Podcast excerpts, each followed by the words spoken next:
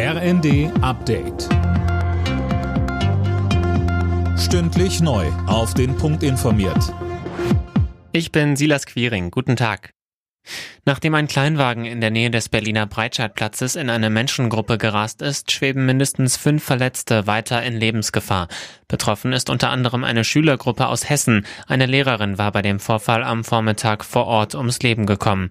Der 29 Jahre alte Fahrer ist in Polizeigewahrsam.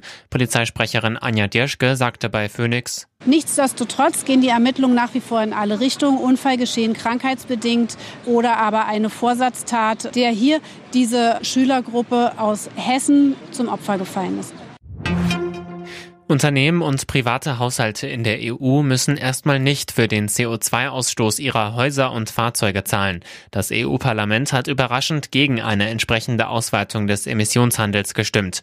Der Vorschlag war Teil des von der EU angestrebten Klimapakets.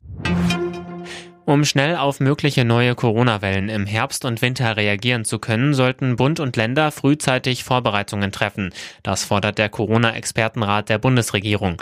Wichtig seien im Fall der Fälle bundesweit einheitliche Regeln und eine Aufklärungskampagne, so Gremiumsmitglied Claudia Bitsch. Jeder und jede sollte mit Informationen erreicht werden, was wann getan werden soll und warum.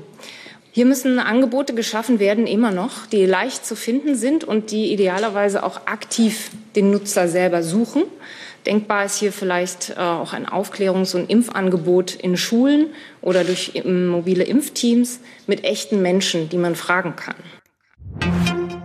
Mehr als 100 Schüler und Lehrer aus Rheinland-Pfalz sind in den österreichischen Alpen mit Hubschraubern aus Bergnot gerettet worden. Die Wanderroute war viel zu schwierig für die Gruppe. Nachdem sich zwei Schüler verletzten und andere in Panik gerieten, riefen die Lehrer den Notruf. Alle Nachrichten auf rnd.de